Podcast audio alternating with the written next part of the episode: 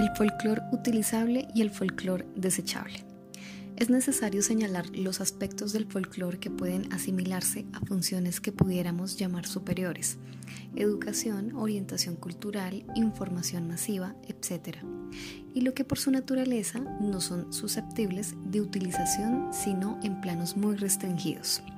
Primero, las exigencias de la cultura, principalmente en el campo de la educación y luego en la provisión de marcos estéticos particulares, invocan un aprovechamiento sistémico e intensivo de los materiales yacentes en el folclore cuyo destino es mejorar la calidad del ser humano.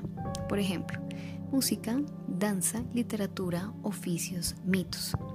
En este campo puede hablarse igualmente de la recuperación o reactivación de conocimientos artísticos o manifestaciones tradicionales que por su valor pueden desempeñar un papel decisivo en la edificación cultural Nadie puede negar que si la infancia se educa rodeada de los elementos que conforman el basamento de la nacionalidad, otorgándole el derecho a disfrutar de aquello que ha pertenecido a los mayores, los nexos de sangre y las vivencias de lo propio cobran su verdadera dimensión.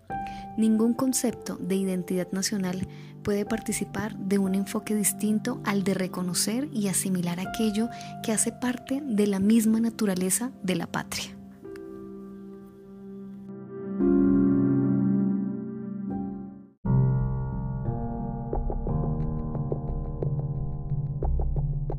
Segundo, aquellos aspectos del folclore que no pueden trascender a un plano de actividad aprovechable quedan localizados como documento étnico, sociológico o antropológico para conocer e investigar la realidad del núcleo en que subsisten.